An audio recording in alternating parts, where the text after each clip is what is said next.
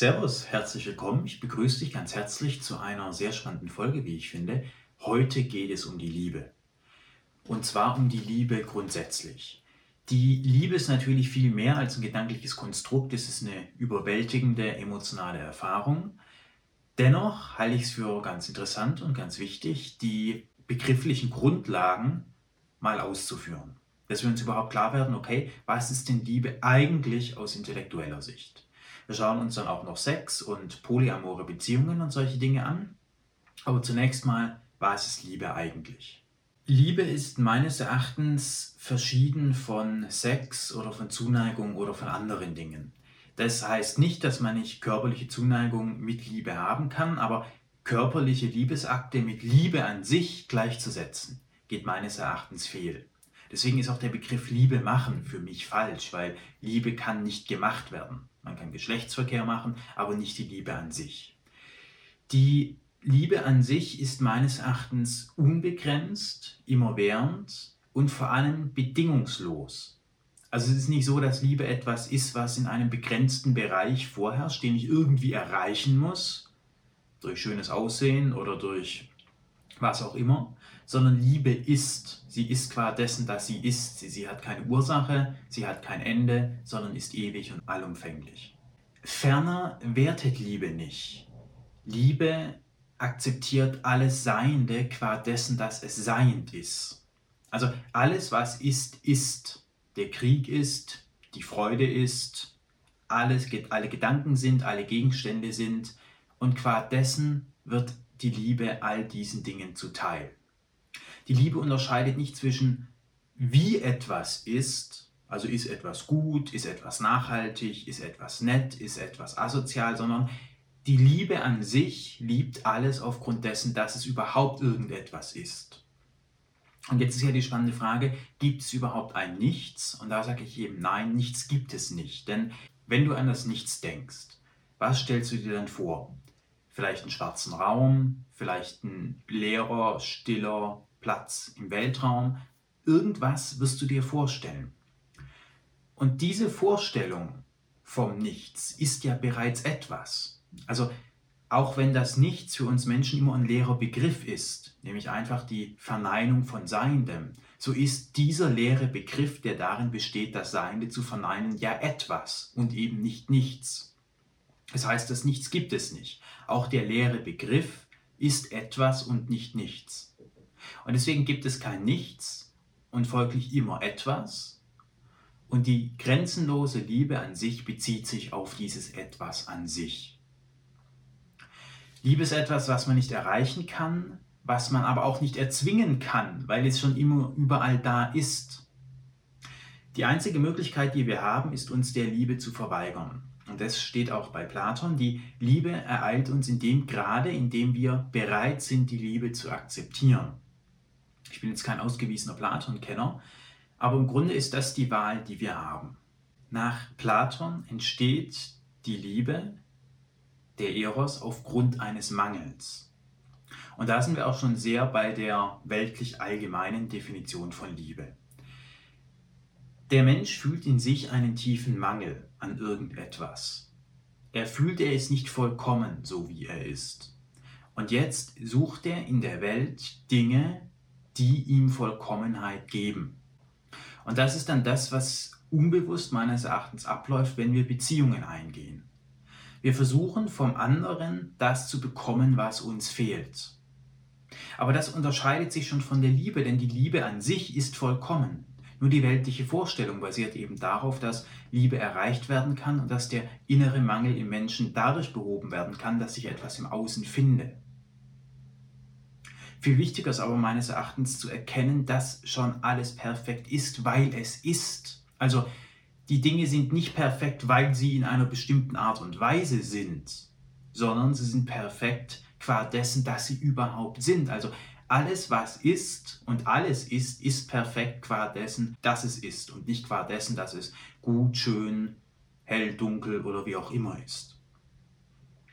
Aber die allgemeine Vorstellung der Gesellschaft, besonders in den westlichen Kulturen, zielt ja genau darauf ab, zu sagen, Liebe muss erarbeitet werden, Liebe muss erleistet werden. Und dadurch, dass wir das Wort Liebe auch für dieses durch Leistung erringbare Gefühl verwenden, entsteht hier eine Verklärung. Wir verlieren aus den Augen, was Liebe im eigentlichen Sinne ist. Liebe grundsätzlich ist im Überfluss und immer da, aber implizit wird in den westlichen Gesellschaften oft angenommen, dass Liebe begrenzt ist. Also es gibt nicht für alle genug, es gibt nicht für jeden Liebe, so, sondern nur für die, die sich anstrengen, für die, die artig sind und so weiter und so fort. Folglich wachsen wir unter der Prämisse, unter der Annahme auf, dass wir für Liebe etwas tun müssen. Und infolgedessen entstehen Deals, Abmachungen, Handlungen. Das ist meines Erachtens nichts Schlimmes, aber es ist eben nicht die Liebe an sich, denn Liebe an sich kann nicht durch etwas errungen werden. Sie ist immer da und war immer da und sie ist auch immer vollumfänglich da. Also sie kann nicht in dem Sinne vermehrt werden. Aber wenn wir in die Logik des Handels einsteigen, wenn wir der Überzeugung sind, okay, Liebe muss erarbeitet werden, dann passiert Folgendes. Wir analysieren uns selbst und werten über uns. Wir sagen, okay, die Teile sind gut und die Teile sind nicht gut. Oder ich muss meinen Körper aufpolieren. Ich muss reicher werden, ich muss erfolgreicher werden. Dafür muss ich vielleicht weniger ungeduldig sein. Oder ich muss weniger hibbelig sein. Oder ich muss weniger essen und so weiter und so fort. Dafür andere Dinge ausbauen. Und so gehen wir Handel ein irgendwann. Aber diese ganzen Handel diese ganzen Deals beruhen dann letztlich auf Selbsthass, weil wir natürlich uns für gewisse Dinge hassen und andere Dinge fördern. Und wir wollen dann von dem anderen, dass er diesen tiefen Mangel in uns ausgleicht. Das Problem ist aber jetzt, dass der andere ja genauso vorgeht wie wir. Der andere fühlt sich im Allgemeinen auch nicht vollkommen und will von uns was. Im Grunde ist es so, wie wenn man versucht, zwei leere Gefäße gegenseitig mit Wasser zu füllen. Es funktioniert nicht. Schon allein die Vorstellung, dass Liebe begrenzt ist, ist ja ein Irrtum. Aber was in vielen Beziehungen passiert, ist eben genau das. Der eine merkt, mein Glas Wasser ist nicht ganz voll, ich suche mir jemand anders, der mein Glas Wasser wieder auffüllt. Aber dieser andere hat auch nur ein halb volles Glas, der ist auch nicht zufrieden mit sich. Und dann kommt es zu Streit. Streit ist dann das, was folgt, wenn die Erwartung, dass der andere mich saturiert, mich erfüllt, mich befriedigt, nicht eingehalten wird. Wenn wir erkennen, der andere hat auch ein halbvolles Glas Wasser. Der andere will eigentlich mir nichts geben, sondern selber nur nehmen, auf einer ganz unbewussten Ebene. Und das sind dann diese Liebes-Hass-Beziehungen, die im ersten Moment einen erfüllen, aber mit der Zeit dann immer mehr dieser Deal-Charakter zutage tritt. Und dann ist man wütend auf den anderen. Man ist wütend, dass der andere nicht das liefert, leistet, was man sich von ihm erhofft. Er kann es aber gar nicht leisten. Das heißt, Liebe hat auch was mit Selbstliebe zu tun, notwendigerweise. Nur wer sich selbst so akzeptiert, wie er ist, also anerkennt, dass er qua dessen, dass er ist, vollkommen ist, kann auch lieben. Nur wer selbst ein volles Glas Wasser hat, ein übervolles Glas Wasser, kann auch anderen was geben. Oder er braucht von den anderen auch nichts mehr. Und folglich fühlt sich der andere auch nicht mehr so in der Pflicht, ständig was zu geben. Und die gute Nachricht ist, dass das Glas Wasser eines jeden Menschen voll ist. Es ist qua dessen voll, dass er ist. Und was in den westlichen Gesellschaften meines Erachtens dann oft passiert ist, dass wir bewusst Dinge aus dem Glas rausschütten. Du bist vielleicht ein Mensch, der gerne isst, gerne Serien schaut, sich gerne mit Freunden trifft, aber auch gerne mal lang auf der Couch schläft. Und jetzt gehen die Menschen unbewusst her und sagen, na Moment, nett mit Freunden ist eine gute Eigenschaft, aber das auf der Couch liegen, das will ich raushaben, das spalte ich von mir ab. So, dieses Bedürfnis erkenne ich nicht an, will ich nicht.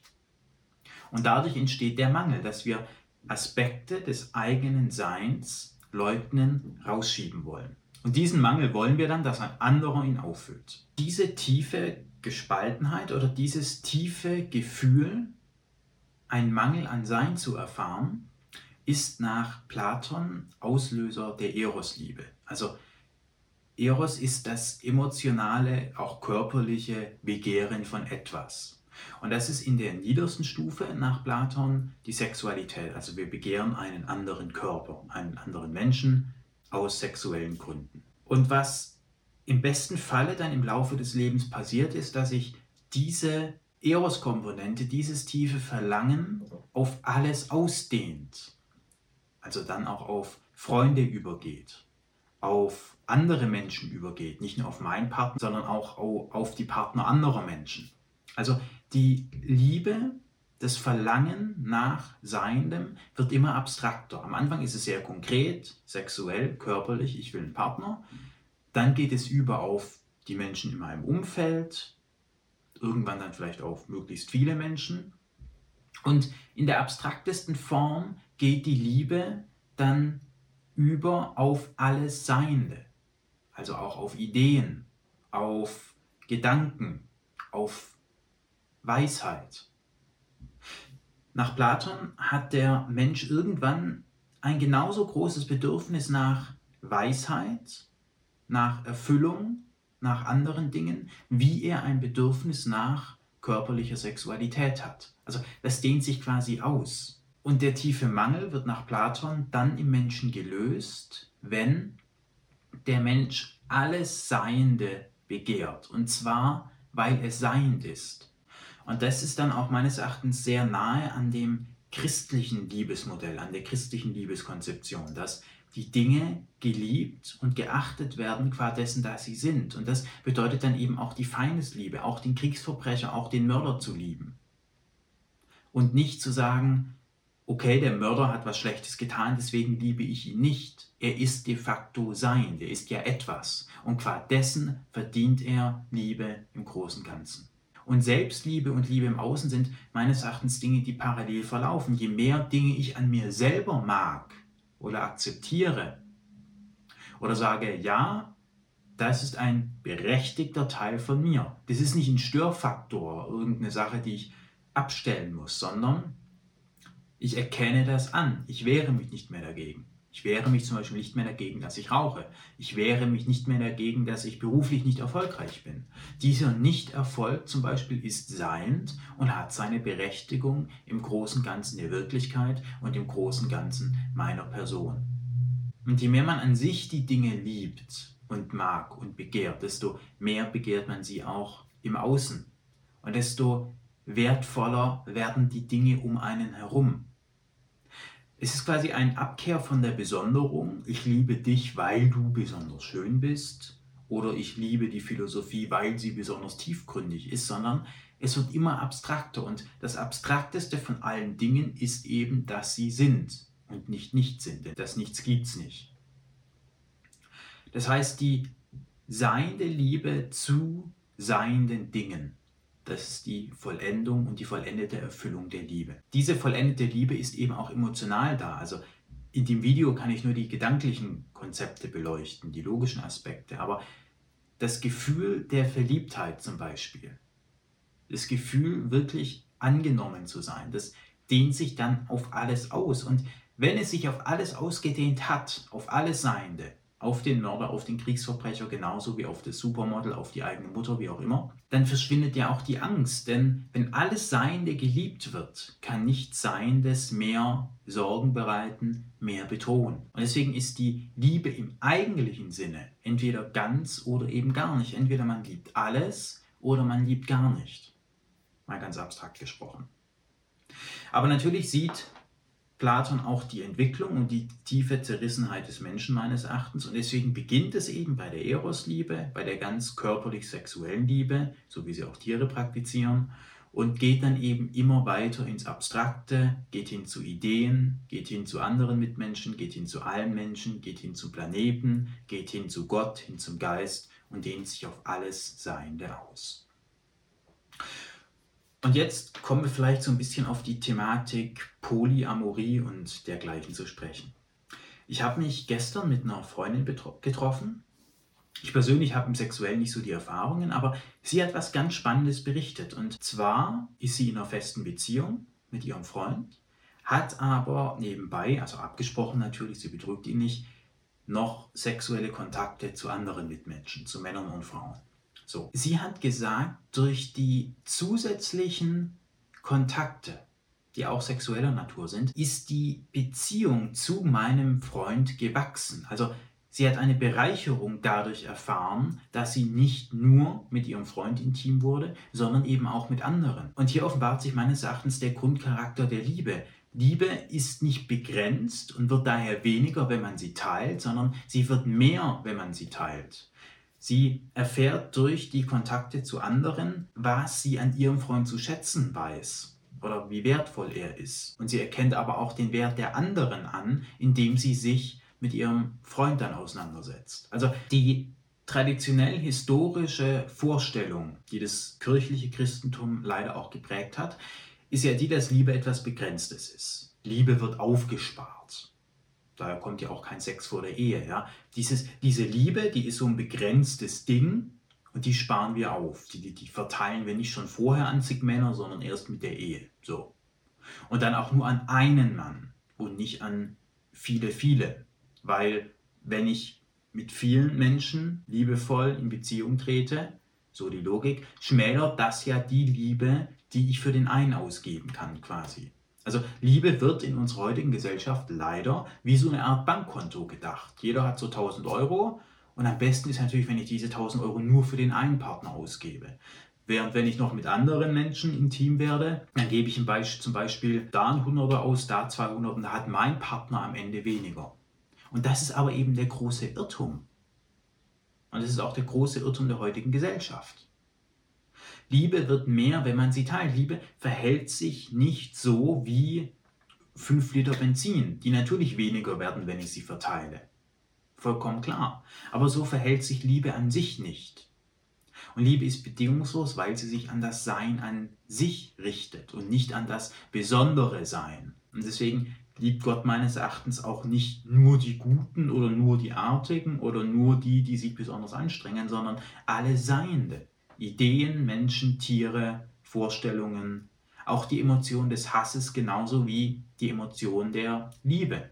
Auch der Hass ist seiend und qua dessen liebesberechtigt und liebevoll. In diesem Sinne bedanke ich mich ganz herzlich für dein Zuhören. Ich hoffe, ich konnte dich etwas inspirieren und ich hoffe vor allem, dass dir der Denkanstoß, dass Liebe grenzenlos und bedingungslos ist und sich auf das Sein an sich bezieht und nicht auf das besondere Sein, dir dabei hilft, auch den Kampf gegen dich selbst ein Stück weit ruhen zu lassen und alle deine persönlichen Charakteraspekte, auch wenn die Gesellschaft sie im Allgemeinen für negativ oder verachtenswert erachtet, dass du sie anerkennst als einen seienden Teil von dir. In diesem Sinne bedanke ich mich für dein Zuhören und würde mich sehr freuen, wenn du den Kanal abonnierst und nächste Woche wieder dabei bist.